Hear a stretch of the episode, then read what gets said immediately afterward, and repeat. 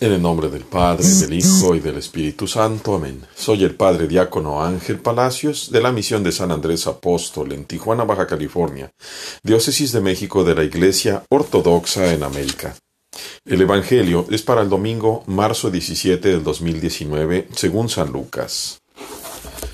¿Podemos cambiar las palabras? Y sucedió que ocho días después, tomando a Pedro, a Juan y a Santiago, subió a una montaña para orar. Y sucedió también que mientras oraba, la apariencia de su cara comenzó a hacerse diferente y su ropa brillaba con un resplandor blanco.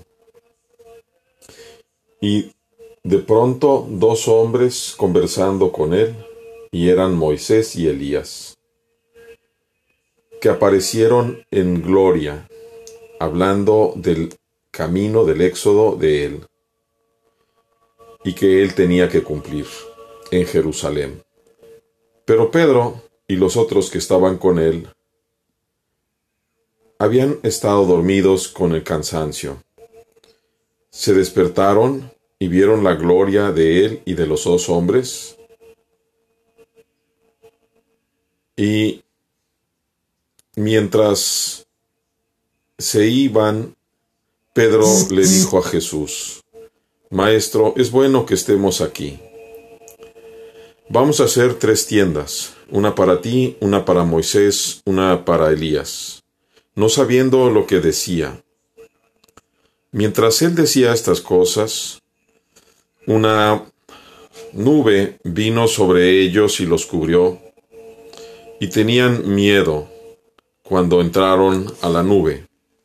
Y una voz vino de la nube diciendo, Este es mi Hijo, el escogido, escúchenlo.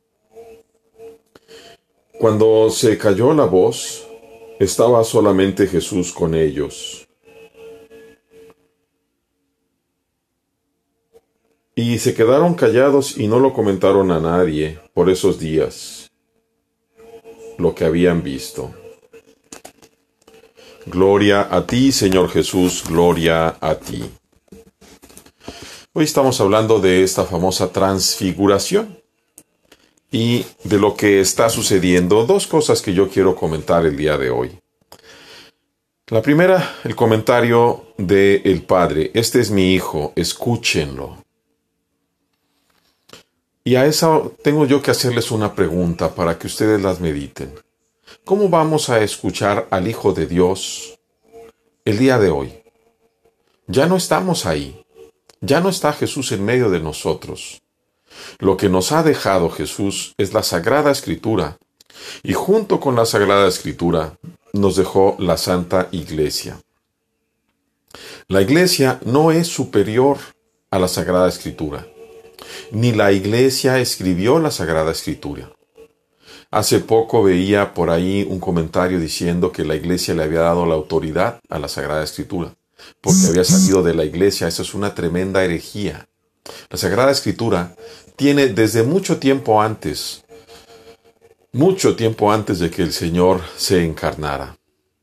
La Sagrada Escritura se cerró el canon en uno de los concilios ecuménicos con la participación de todas las sedes apostólicas. Pero era ya la escritura que se estaba utilizando. No se escribió algo en lo particular, sino era lo que ya se utilizaba. Por eso no nos es lícito cambiar la sagrada escritura. Si cambiamos la palabra, ya no vamos a escuchar lo que nos está diciendo Dios. Si le quitamos o le ponemos o la torcemos, ya estamos escuchando a Cristo ni al Padre. Y la otra parte que es importante es cómo Pedro se equivoca. Qué bueno que estemos aquí, vamos a quedarnos aquí. El Señor no los llevó ahí para quedarse ya para siempre. Muchas veces vamos a un retiro, vamos a, a, una cuestión espiritual, nos gusta tanto que nos queremos quedar. Se nos olvida que el Señor siempre nos envía de regreso. Vete a tu tierra, cuenta la misericordia que ha tenido Dios contigo. Quedémonos con esto, hermanos no podemos cambiar palabra alguna. Medita, investiga si dentro de tu sede apostólica se ha cambiado las palabras del Señor.